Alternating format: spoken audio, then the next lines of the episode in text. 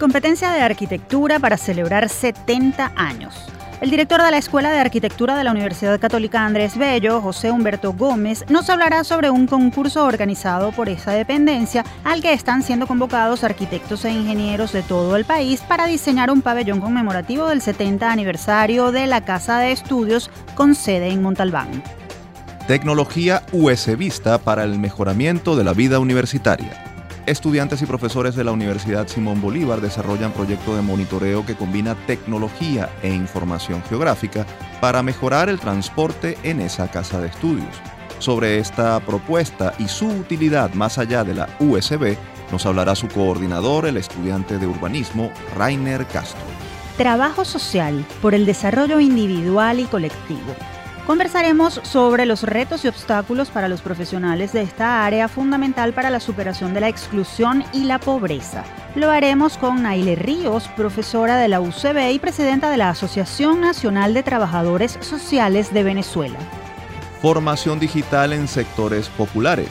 Conoceremos más sobre Espacio Educa, iniciativa emprendida por egresados de la UCAP y la UNIMED, a través de la cual se dictan talleres de programación y otras áreas a adolescentes y jóvenes de Petare con el fin de mejorar sus posibilidades de inserción en el mercado laboral.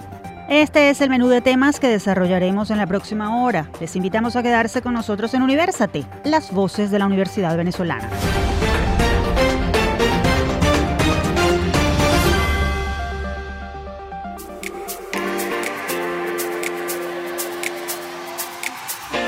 Les saludamos Efraín Castillo y Tamara Sluznis. Y les damos la bienvenida a Universate, espacio producido por la Dirección General de Comunicación, Mercadeo y Promoción de la Universidad Católica Andrés Bello, UCAP, y Unión Radio Cultural. Este programa es posible gracias al equipo conformado por Isabela Iturriza, Inmaculada Sebastiano, Carlos Javier Virgües, Juan Juárez, Fernando Camacho y Giancarlos Caraballo. La producción está a cargo de Daniel de Alba Suárez y José Alí Linares. Bienvenidos de nuevo a Universate, su revista radial universitaria de los fines de semana. Hoy sumamos un episodio más en el que destacamos la labor de los universitarios del país. En breve comenzaremos esta edición de Universate con un importante anuncio para arquitectos, ingenieros y diseñadores del país. Quédense a escucharnos. En la agenda. La Universidad Católica Andrés Bello UCAP está convocando a profesionales de la arquitectura, ingeniería y el diseño a participar en el concurso de arquitectura Pabellón Cubierta Multipropósito organizado por la Escuela de Arquitectura de la institución. Los participantes deberán diseñar una propuesta para una edificación de baja escala a modo de cubierta o techo que se desplegará en el jardín central del campus de la UCAP en Montalbán y servirá como espacio conmemorativo de los 70 años de la universidad. Para darnos detalles de este concurso tenemos en línea al profesor José Humberto Gómez Arana, él es director de la Escuela de Arquitectura de la UCAP. Gómez es arquitecto egresado de la Universidad Simón Bolívar con maestría en diseño urbano y doctorado en arquitectura por la UCB. Profesor, gracias por atendernos en Universate, bienvenido. Hola, buenos días, encantado. Profesor, ¿por qué la Escuela de Arquitectura de la UCAP decidió abrir la convocatoria a este concurso nacional Pabellón Cubierta Multipropósito? ¿Cuál es el objetivo? Bien, aquí podríamos mencionar dos cosas. La primera tiene que ver con la necesidad que tiene la universidad de llevar adelante este proyecto específico que ustedes ya bien mencionaron, por tratarse de un sitio emblemático del propio campus, pero también porque la escuela, mm, recientemente eh, relanzada, mm, planea llevar a cabo eh, recurrentemente concursos de arquitectura porque creemos que es saludable para el ejercicio de la disciplina y porque también ayuda a, posicionarnos dentro de la oferta académica actual.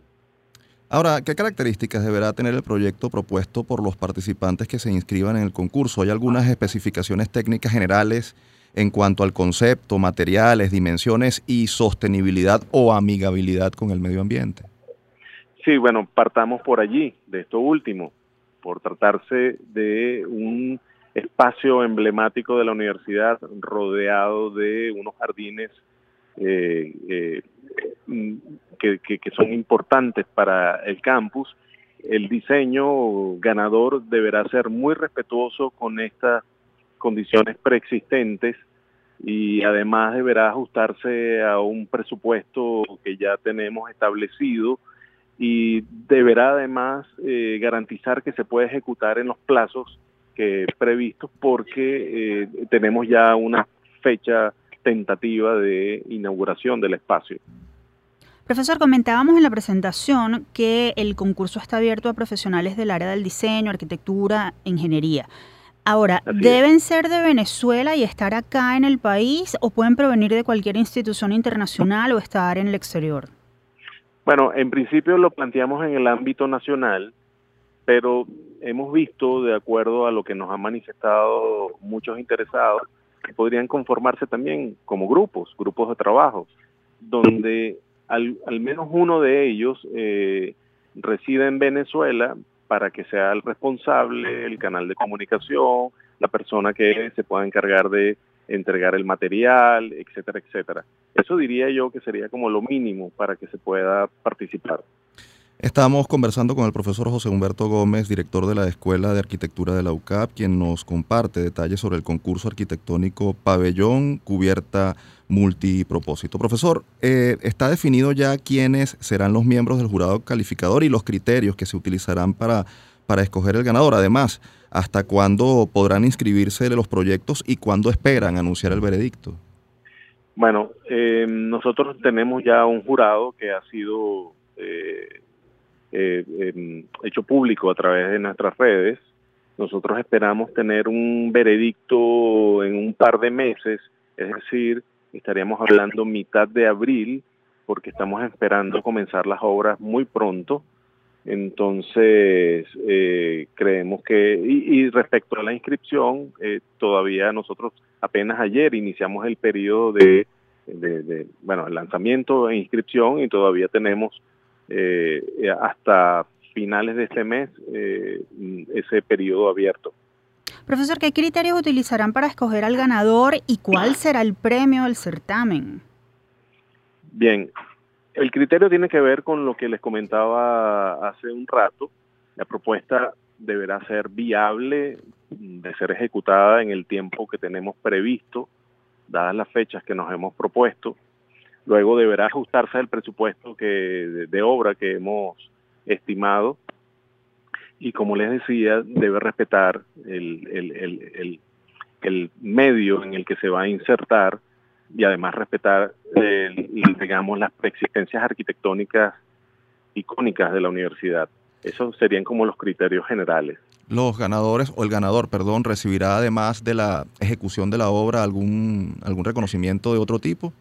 Sí, bueno, mm, eh, tendrá por supuesto un reconocimiento eh, certificado como tal, va a recibir un premio equivalente a 7 mil dólares y eh, también por supuesto mm, tendrá como, digamos, recibirá como beneficio el que la obra se va a construir en los términos que el participante ganador haya decidido. Profesor, la Escuela de Arquitectura de la UCAB acaba de culminar su primer semestre de actividades luego de una pausa de casi 70 años. Esto es increíble. Además, con más de 150 estudiantes. ¿Cuál es el balance que hace de esta reactivación de la carrera y qué pasos esperan dar en los próximos meses, además de este concurso, por supuesto? Bueno, eh, el balance es muy positivo, tanto así que eh, por lejos ha sobrepasado nuestras expectativas iniciales. Eh, no solamente por la cantidad de alumnos que hemos recibido, sino por los resultados obtenidos, fundamentalmente en el taller de proyectos, que, como sabemos forma parte de, la estructura básica formativa del arquitecto. Así que podría decir que el balance es muy positivo, lo cosa que no, nos, nos llena de esperanza eh, respecto a la escuela. nosotros mm, en el tiempo que tenemos por delante eh, seguiremos trabajando en distintos frentes para posicionar la escuela, para que la escuela sea visible, se haga visible y em, eh, para ello vamos a adelantar distintas, distintos tipos de actividades. Este concurso forma parte de ello, mm, esperando que, en definitiva eh, en un tiempo, en un tiempo eh, ideal pueda la escuela ser reconocida como una real alternativa dentro de la oferta de estudios de arquitectura en el país. Ahora, eh, profesor, este concurso, como decíamos y usted lo comentaba, está dirigido a profesionales. ¿Está previsto que en los próximos meses se convoquen otro tipo de competencias en las que puedan participar estudiantes tanto de la universidad como de otras universidades en el marco de, ese trabajo que están haciendo de, visibilización de lo que de lo que hace la escuela. Sí, así es. De hecho, tenemos otro concurso que eh, lanzamos previamente. En ese pueden participar estudiantes. Ese es un concurso que se, se, enfoca hacia lo sustentable. En este momento eh, todavía se están inscribiendo participantes. Eso forma parte de un plan, como les decía, de reactivación de la figura del concurso y nosotros queremos que esa reactivación de esa figura del concurso de arquitectura esté ligado a, digamos, ligada a la marca UCAP. Así que mm, nuestro, nuestro público interesado puede estar seguro que en los próximos meses seguiremos eh, impulsando este tipo de actividades. Finalmente, profesor, ¿dónde pueden conseguir información los interesados en participar en el concurso de arquitectura de la UCAP Pabellón Cubierta Multipropósito? En nuestras redes, eh, nosotros ayer hicimos un, el lanzamiento oficial de este concurso, seguiremos impulsándolo por allí y además con, a, través de las cuentas de los aliados que, que, que, de una u otra forma eh, se verán involucrados en la prosecución de la obra. Profesor Gómez, muchísimas gracias por habernos acompañado, mucho éxito con esta iniciativa y felicitaciones por lo que está logrando la Escuela de Arquitectura en su primer semestre. Encantadísimo de haberlos atendido y muchas gracias por el espacio. Ustedes escucharon al profesor José Humberto Gómez Arana, doctor en arquitectura y director de la Escuela de Arquitectura de la Universidad Católica Andrés Bello UCAB. Los interesados en obtener más información sobre este concurso pueden seguir la cuenta Architect UCAB en redes sociales. Desde SOS Telemedicina de la Facultad de Medicina de la Universidad Central de Venezuela, les presentamos Un Minuto de Salud. La doctora Paula Cortiñas, médico ginecólogo, nos habla sobre cuánto tiempo se mantienen los sofocos o calorones que se presentan después de la menopausia. La duración de las oleadas de calor o las sudoraciones nocturnas no tiene un tiempo predeterminado. Ya a los cinco años después de la última regla deben cesar estos síntomas. Sin embargo, hay pacientes que tienen los síntomas durante toda la posmenopausia a pesar de que hayan pasado entre 10 y 15 años después de la última menstruación. No se sabe si guardan relación con alguna nutrición específica que tenga la paciente, pero definitivamente hay un grupo pequeño de pacientes que sí tienen estos síntomas vasomotores por más tiempo, pero en general a los 5 años deberían cesar los síntomas vasomotores. Esto fue Un Minuto de Salud. Visítanos en sostelemedicina.ucb.be. Seguimos con esta edición de Universate, las voces de la Universidad Venezolana. Pueden encontrarnos como arroba Universate Radio en Twitter, Facebook e Instagram. También pueden seguir esta transmisión en vivo en mundour.com. Para ello, Solo deben buscar la pestaña Radio en vivo y hacer clic en Unión Radio 90.3. Y ahora es momento de hablar de nuevas propuestas tecnológicas que ayudan a mitigar problemas cotidianos. ¿De qué proyecto hablaremos ahora? Estén atentos a lo que viene a continuación. Actualidad Universitaria.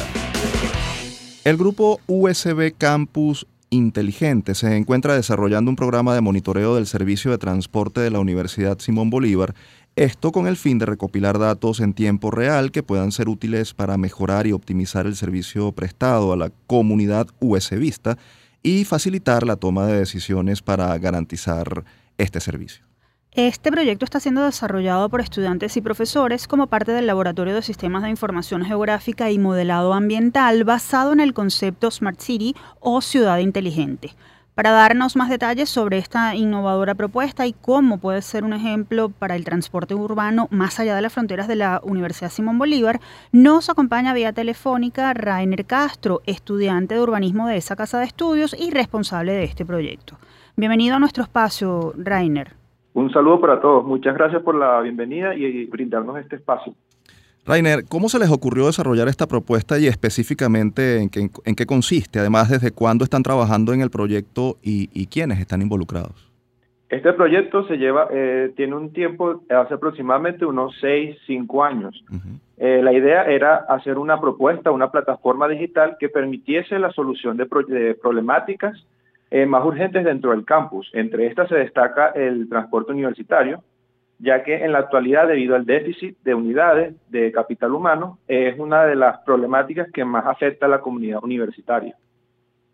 ¿Cómo se almacenan los datos y qué papel juega la tecnología en este proceso? Es decir, ¿cómo los datos arrojados pueden contribuir con la mejora del servicio de transporte que, se presta a los USBistas? Si puedes, mencionanos un ejemplo que pueda ilustrar el funcionamiento a nuestros oyentes. Esta aplicación está basada en la, tecnología eh, del sistema de información geográfica, es decir, donde los datos son el principal eh, protagonista del proyecto, y tiene la caracterización de que están geoespacializados, es decir, podemos identificar en qué lugar está ese dato y en qué momento está ocurriendo. Es por eso que es importante para el tema abordado, ya que a través de, los datos podemos identificar cuáles rutas eh, tienen mayor eh, afluencia, cuáles rutas tienen mayor impacto, cuáles están movilizando mayor cantidad de personal y así podemos tomar decisiones mucho más oportunas en el que los tomadores de decisiones puede identificar cuáles son las problemáticas, cuáles son las fallas, cuáles son los beneficios, cuáles son, pueden tener un paneo completo de cómo está funcionando el sistema de transporte. Ahora bien, ¿qué se ha logrado hasta ahora con, el proyecto? ¿En qué fase se encuentra? ¿Y, cuáles serían los próximos pasos a seguir eh, para que esté disponible para los USBistas y, y que sea útil? pues? Eh, está en una etapa preliminar en el que nosotros solicitamos, contactamos a la Dirección de Servicios, que es la que se encarga de ofrecer dicho, eh, dicho servicio, valga la redundancia, y eh, nos suministraron información referente a cómo ha venido funcionando el transporte durante el último año, en el 2022. En esta hicimos una propuesta para ellos en el que ellos pudiesen visualizar cómo pueden estudiar, pueden entender cómo, desde los mapas, desde la cartografía digital, el funcionamiento. Esto es una etapa preliminar, ya que esperamos de que ellos se apropien de esta herramienta y puedan ponerle en funcionamiento a través de la recopilación de datos con eh, formularios inteligentes, el procesamiento a través de los sistemas de información geográfica y la visualización de estos datos para que ellos puedan tomar decisiones a través de paneles estadísticos y demás aplicaciones digitales que estarán en la nube en un primer paso para disponibilidad de ese equipo de dirección de servicios. Esperamos que en la siguiente etapa podamos generar soluciones para que involucren a la comunidad universitaria completa, estudiantes, profesorado, etcétera. Estamos conversando con Rainer Castro, estudiante de urbanismo de la Universidad Simón Bolívar. Comentábamos en la presentación que este proyecto de monitoreo del transporte que están desarrollando se basa en el concepto Smart City o ciudad inteligente. ¿Qué supone este planteamiento? ¿Se está, ¿Que se, está haciendo algo similar en alguna otra universidad eh, del país? Sí, efectivamente. Esta, esta propuesta está enfocada en utilizar o mejorar, mejor dicho, eh, mejorar los procesos de planificación y gestión, en el que los distintos eh, actores de tomadores de decisiones puedan tener accesibilidad mucho más efectiva a los datos para que ellos puedan procesarlos, después entenderlos y así tomar decisiones mucho más efectivas, mucho más oportunas en los rangos de optimizar los procesos y eh, ahorrar eh, consumo de, recursos. Esta iniciativa se está eh, replicando también en la Universidad Central, en la Universidad Metropolitana, en la ULA, en otros en otros centros de estudios del país. Digamos que tratamos de que USB Campus Inteligente sobresalga y sea como que el, guía o sea el referente dentro del país.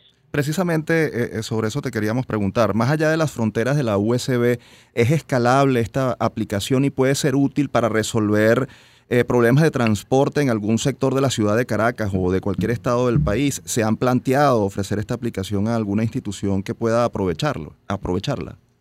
Sí, efectivamente. este es como un plan piloto en el que esperamos, ya que debido a a una, a una particularidad de la universidad que es su difícil accesibilidad, poder ampliar, digamos, el, el, alcance de esta aplicación a las rutas de transporte o a los alcances de la cobertura de estos servicios de transporte a las localidades cercanas a la universidad, que pueda involucrar desde el, desde el Baruta, desde el pueblo de Baruta, hasta el Hoyo de la Puerta, a Coche, donde sea un poco más eh, integral las soluciones urbanísticas.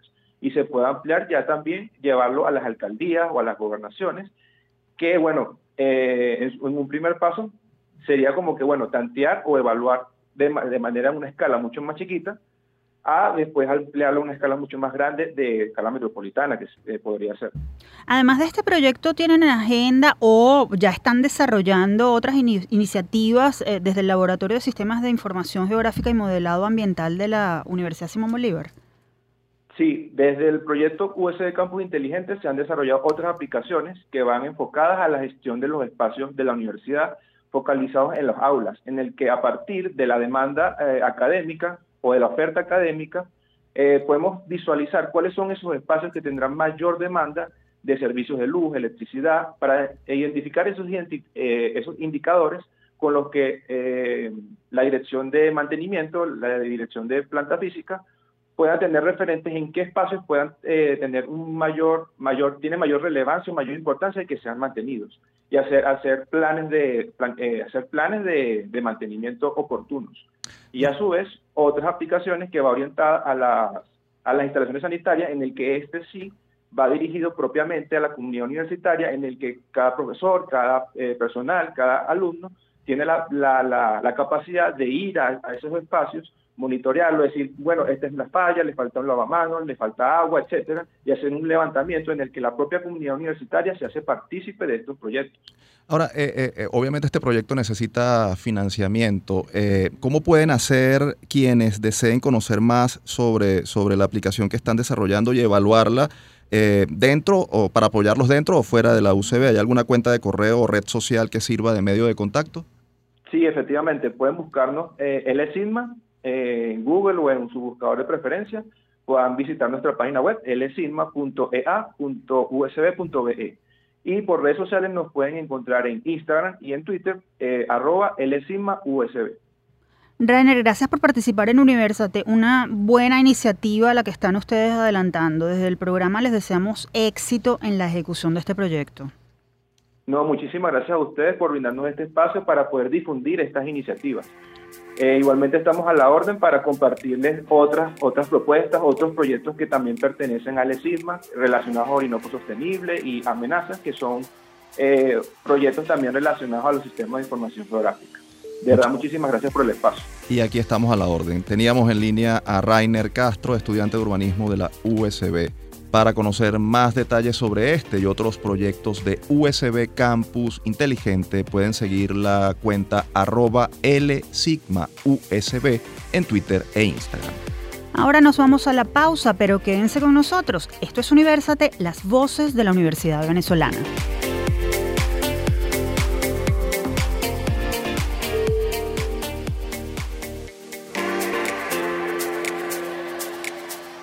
Estamos de vuelta con Universate, las voces de la Universidad Venezolana. Si desean escuchar este o cualquiera de nuestros episodios, pueden acceder a las plataformas iBox, YouTube, iTunes, Google Podcast y Spotify. Allí nos consiguen como Producción Universate.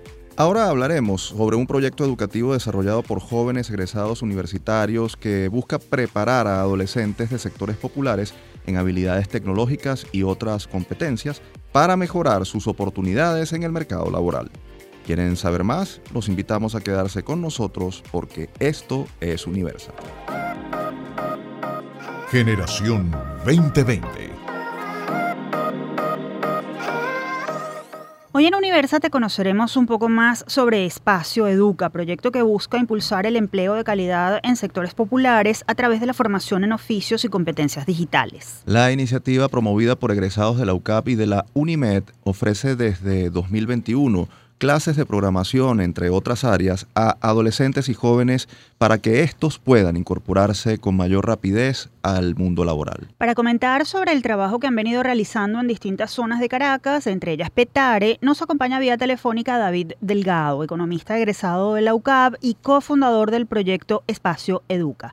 Bienvenido a Universate, David, un gusto tenerte con nosotros. Muchas gracias por el espacio.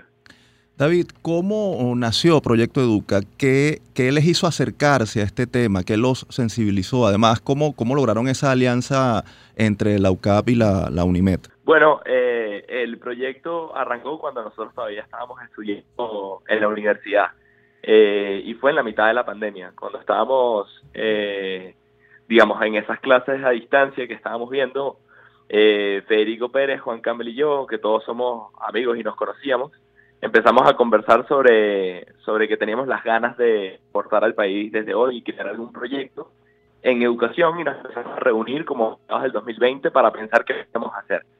En ese momento, eh, teniendo una de las conversaciones, eh, tuvimos como un insight que nos motivó a tomar una acción concreta, que fue que, digamos, si se nos estaba haciendo difícil a nosotros eh, ver clases a distancia, en nuestro contexto tal vez de privilegio, que todos tenemos computadora, internet, y que siempre estábamos viendo dificultades, no sé si a veces profesores no tenían acceso a internet bien o nuestros compañeros, nada, pensamos, bueno, ¿qué puede estar pasando eh, en los barrios de, nuestro país o en zonas con, menos beneficios, digamos.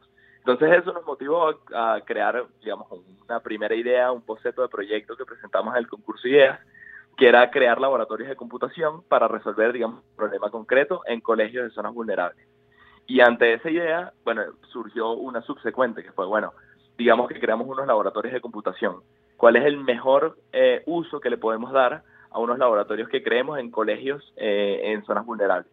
Y en ese, en ese mismo eh, encontramos una publicación que decía que, bueno, que eh, a la par de que el desempleo juvenil estaba creciendo muchísimo en Latinoamérica, había una alta demanda por trabajadores en el área de la programación y ahí dimos con, con la idea. Dijimos, bueno, creemos un, proyecto que ayude a equipar a colegios de zonas vulnerables con herramientas digitales, con computadoras, con internet, y, entreguemos, digamos, un programa intensivo de programación con el que podamos ayudar a muchachos a incrementar las oportunidades que tengan de desarrollo personal y profesional eh, para el futuro de sus vidas, digamos.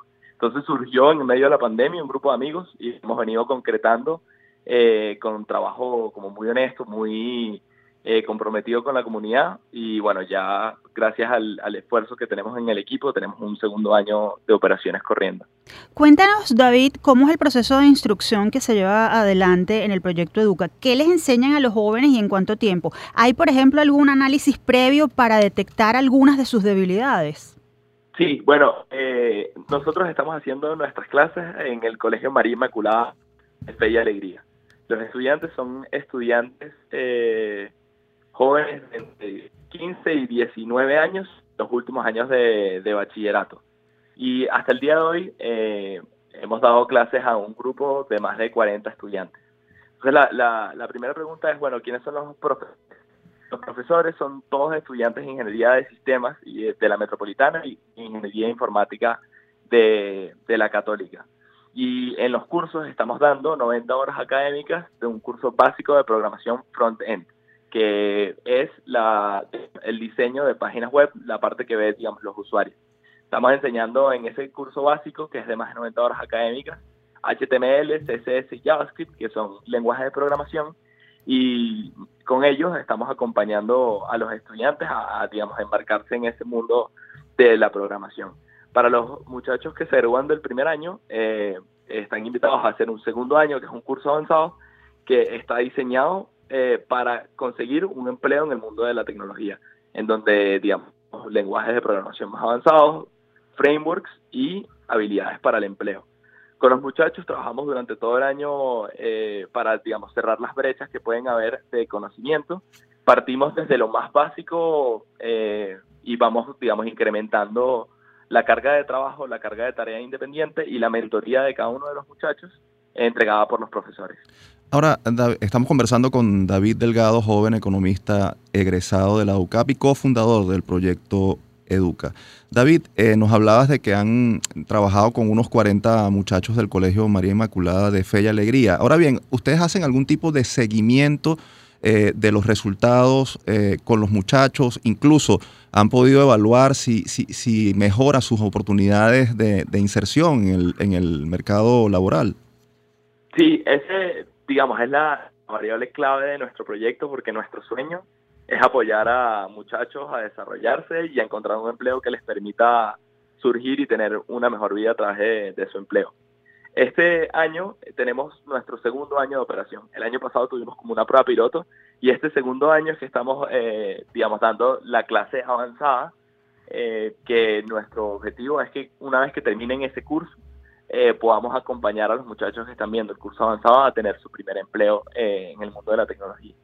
Hemos encontrado gente que nos ha apoyado con, con ese sueño eh, y dos de nuestros estudiantes del año pasado están becados en un bootcamp de programación que entrega una empresa que se llama For Geeks y ellos también están, digamos, terminando su, su formación en nuestro proceso que hemos diseñado para tener, digamos, nuestra primera experiencia de éxito. Entonces, bueno, estamos eh, como en un proceso de educación que requiere tiempo y como muy detrás de nuestra primera corte que está terminando el curso para, para empezar a ver los resultados. Sin embargo, bueno, te puedo comentar que uno de nuestros orgullos más grandes que, que tenemos es que eh, un par de nuestros estudiantes del primer año del curso básico está siendo profesor con nosotros en la comunidad y está, digamos, entregando desde ya lo que ha aprendido gracias al proyecto y su compromiso de seguir algunos años más como profesor de Espacio Así que bueno, nuestro, nuestro objetivo es que a partir del año que viene podamos empezar a tener muchachos que, que digamos, que terminen el curso eh, diseñado en dos años y que puedan tener, digamos, su, su empleo en, ese espacio. Hasta ahora ustedes se han concentrado en la zona caraqueña de Petare, pero han, llevado, han pensado en llevar estas propuestas a otras áreas de la ciudad. De pronto tienen algún, tienen pensado establecer alguna alianza interinstitucional. Sí, bueno, ese es uno de, nuestros sueños, porque la verdad que viendo estos primeros dos años de Espacio Educa, que es un proyecto de jóvenes como y con mucha motivación de todo el equipo, y viendo los resultados que estamos viendo, que son chamos que, digamos, le están dedicando horas a formarse en, una habilidad empleable y que los resultados que estamos viendo son, son muy interesantes, sin duda alguna nuestra intención es seguir eh, conociendo colegios en los cuales podamos llevar este programa de, empleabilidad y apoyar a muchos otros jóvenes tan talentosos como los muchachos que nos hemos encontrado en, en Petare. Estamos, eh, nosotros siempre nos hemos concentrado en estos primeros años de, de formación, eh, asegurarnos de consolidar bien un modelo que sea escalable y ese ha sido, digamos, el trabajo que hemos tenido hasta ahora.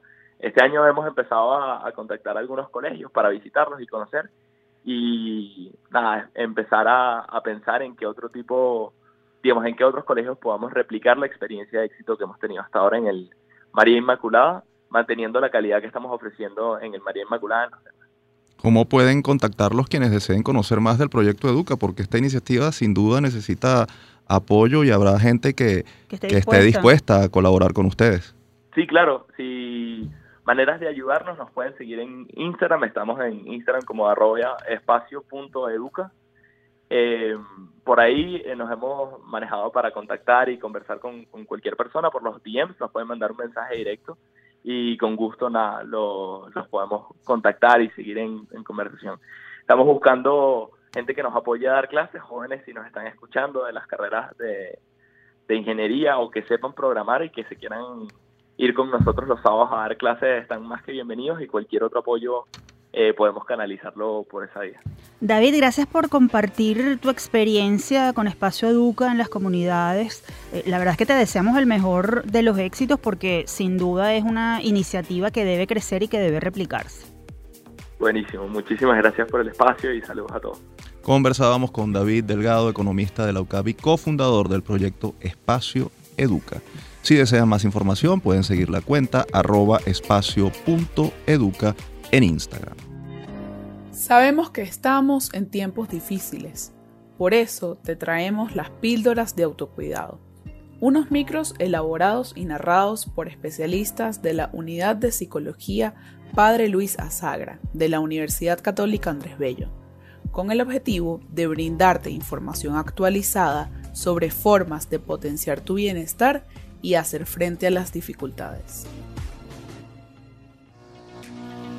Todos sabemos que un estilo de vida saludable es importante, pero se vuelve aún más crucial a medida que pasan los años. Para personas de la tercera edad, una rutina de actividad óptima involucra al menos 150 minutos de actividad aeróbica moderada a la semana. Esto puede incluir caminatas largas, ir a nadar, tomar clases de baile, hacer jardinería, o ciclismo, entre otros, durante media hora al día.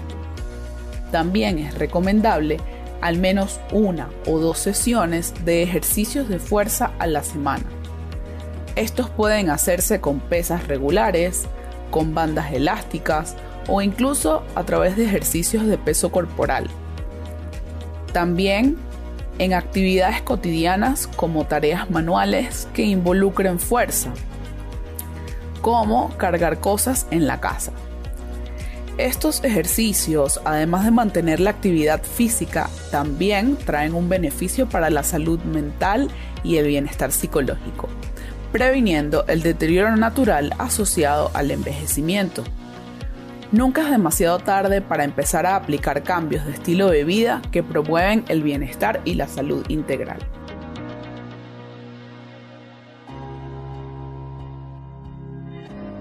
Mantente atento a nuestras próximas píldoras de autocuidado. Y si necesitas ayuda o alguna orientación, estamos a tu orden en la unidad de psicología Padre Luis Azagra de la UCAP nos puedes contactar a través de upla.clinica.gmail.com. Te esperamos en una próxima píldora. Seguimos con esta edición de Universate, las voces de la Universidad Venezolana. Para quienes deseen dar a conocer en este espacio alguna investigación, proyecto o personaje universitario destacado, ponemos a disposición nuestro correo electrónico produccionuniversate.gmail.com. Y en esta última parte vamos a debatir sobre la importancia de un profesional universitario no siempre reconocido, pero hoy más que nunca necesario en Venezuela, el trabajador social. Esto y más en nuestra próxima sección. Foro Universate. Cada 29 de enero se celebra en Venezuela el Día del Trabajador Social. Recientemente, la Universidad Central de Venezuela, UCB, llevó a cabo varias actividades en las que se realzó la labor de este profesional, se disertó sobre su rol en plena era digital, así como acerca de los retos que enfrentan en un contexto tan complejo como el de Venezuela. En Universate queremos sumarnos al reconocimiento a estos profesionales y por eso hemos invitado a la profesora Nailé Ríos. Ella es docente de la Escuela de Trabajo Social de la UCB y presidenta de la Asociación Nacional de Trabajadores Sociales de Venezuela. Esto para que nos hable más sobre este tema. Un gusto tenerla en Universate, profesora, bienvenida. Buenos días, gracias por la invitación. Profesora, ¿qué rol desempeña un trabajador social en la sociedad y cuáles son los grandes desafíos que tiene en pro del desarrollo y el bienestar social? Te comento lo siguiente, el trabajador social desde sus herramientas y, de todo su conocimiento, eh, desde su mismo momento en que surge el trabajo social, está en esa capacidad de dar respuesta a la sociedad, de ajustarse a todos estos cambios que, que se derivan pues de, de todos los procesos que se viven y por supuesto eh, que demanda cada ser desde su forma individual. Ahora bien, lograr el bienestar colectivo eh, y, e individual eh, es una tarea compleja que además involucra a muchos actores. ¿Qué aportes están dando los trabajadores sociales en Venezuela? ¿Cuál es su radio de acción? Mira, el trabajador social está inserto en todos los espacios públicos, privados, eh, área educativa, área de salud, eh, área laboral, jurídica, de niño, niña, adolescente. Y en la medida que este trabajo social hace su intervención directamente con el sujeto de acción, que es este individuo, que por supuesto depende de su contexto, va a, demandar necesidades, eh, va sistematizando toda la información necesaria para dar respuesta y aportes a la sociedad en la resolución de, de, muchas situaciones, sobre todo en aquellas personas muy vulneradas. En entornos sociales adversos como el venezolano, ¿cómo puede influir un trabajador social para mejorar las condiciones de vida de las comunidades? ¿Es posible lograrlo? Sí, por supuesto, por supuesto. Desde esa intervención social, desde ese diagnóstico, y como te comenté antes, este, sistematizando pues toda, eh, eh, eh, todas esas respuestas que se obtienen de las problemáticas atendidas, podemos dar, por supuesto, herramientas, podemos intervenir directamente quizás en, la creación o la formación de políticas públicas que ayuden al bienestar individual y colectivo, pues. Estamos conversando con Naile Ríos, ella es trabajadora social, profesora de la UCB y presidenta de la Asociación Nacional de Trabajadores Sociales de Venezuela. Profesora, ¿con qué dificultades o, a qué dificultades se enfrentan en una situación como la que vive Venezuela, en la que organismos internacionales hablan de emergencia humanitaria compleja los trabajadores sociales? Mira, es, mm, son diversas, son diversas eh, la misma falta de algunos recursos, el poder este, accionar, estamos en las instituciones y poder llegar hacia las comunidades, el poder tener recursos para movilizarnos en, los diferentes entornos eh, y dar esas respuestas, pues. Hay mm, situaciones eh, quizás legales, quizás mm, económicas, que nos permite eh, o nos limita, mejor dicho, eh, quizás un mejor accionar. Quizás la inseguridad cuando estamos trabajando a nivel de comunidades, eso también limita un poco el accionar del profesional y dar una respuesta más inmediata y óptima. Profesora, ¿cómo ha cambiado la, profesión del trabajador social en la era digital? Es decir, en ambientes digitalizados donde la vida personal y laboral están arropadas por las tecnologías de información y de la comunicación y los ciudadanos nos convertimos en prosumidores, ¿cómo abordan ustedes la brecha digital y la exclusión? ¿Qué desafíos les plantea esta situación? Wow, mira, es interesante, y lo comentaba hace poco en la UCB, que es un desafío grandísimo porque sí, efectivamente, eh, nuestro accionar es directo con ese individuo, ¿ok? Y ya la herramienta digital nos da otras opciones, opciones que nos permite a nosotros manejar alternativas en la resolución.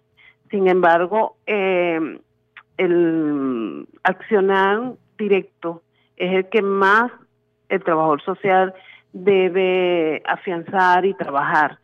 Esta digitalización o esta tecnología hoy día nos ayuda a, quizás poder tener unas estadísticas mejores, al proceso de investigación, a la sistematización de información y a ese recurso que, que es tan inmediato para dar respuesta a, a situaciones y a un país pues sobre todo el tema de, lo que es la seguridad social y el bienestar social. Ahora, eh, usted es profesora de la Escuela de Trabajo Social de la UCB. ¿Cuál es la realidad de la formación de las nuevas generaciones de trabajadores sociales en las universidades venezolanas? ¿Hay interés en cursar esta carrera? ¿Se están quedando sin alumnos en las escuelas? ¿Qué riesgo hay en ese sentido?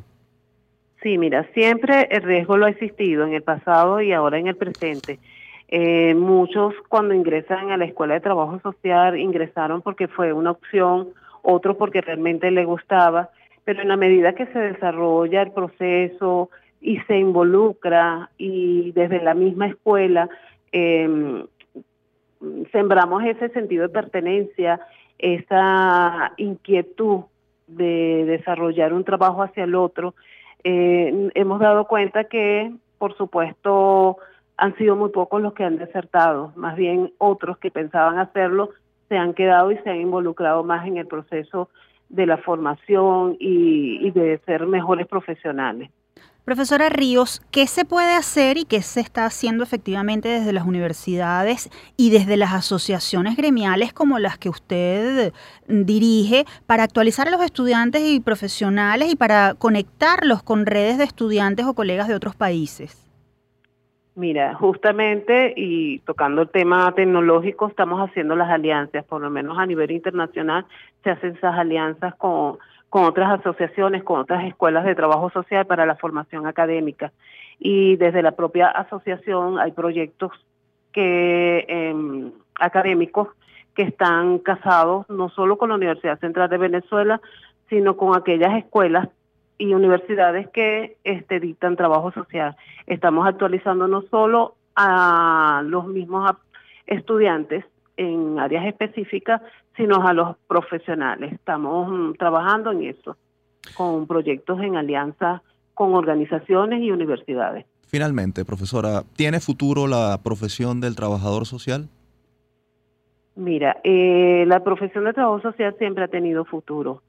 Porque desde que el hombre es hombre tiene sus prioridades y tiene sus necesidades y hay quienes deben darle respuesta a la resolución de cada una de esas necesidades del ser humano. Profesora Ríos, gracias por habernos ilustrado sobre el trabajo social, un área fundamental sin duda alguna para la sociedad. Muchas gracias. Gracias a ustedes por el espacio y por esta invitación. Estábamos hablando con la profesora Nailé Ríos, ella es profesora de la Escuela de Trabajo Social de la UCB y presidenta de la Asociación Nacional de Trabajadores Sociales de Venezuela. Ha llegado el final de este episodio. Antes de despedirnos, compartimos con ustedes la acostumbrada frase de la semana. Tenemos un concepto simbólico de la violencia como la violencia del hombre directamente contra la mujer en la relación entre hombre y mujer, pero la violencia no es solo eso. También las medidas políticas y las estrategias de gestión universitarias pueden convertirse en violencia contra las mujeres cuando les niegan a las mujeres su participación y su reconocimiento. Entonces, las universidades no están tomando las medidas necesarias para proteger a las universitarias de todas las formas de violencia. Lo dijo en una entrevista a la ONG Aula Abierta la psicóloga social Isbeth Fernández, experta en temas de equidad, presidenta de la ONG Centro de Estudios de Capacitación para la Vida y profesora de Ética y Derechos Humanos en el Instituto Universitario Jesús Obrero. Traemos a colación sus palabras porque este 8 de marzo se celebra el Día Internacional de la Mujer.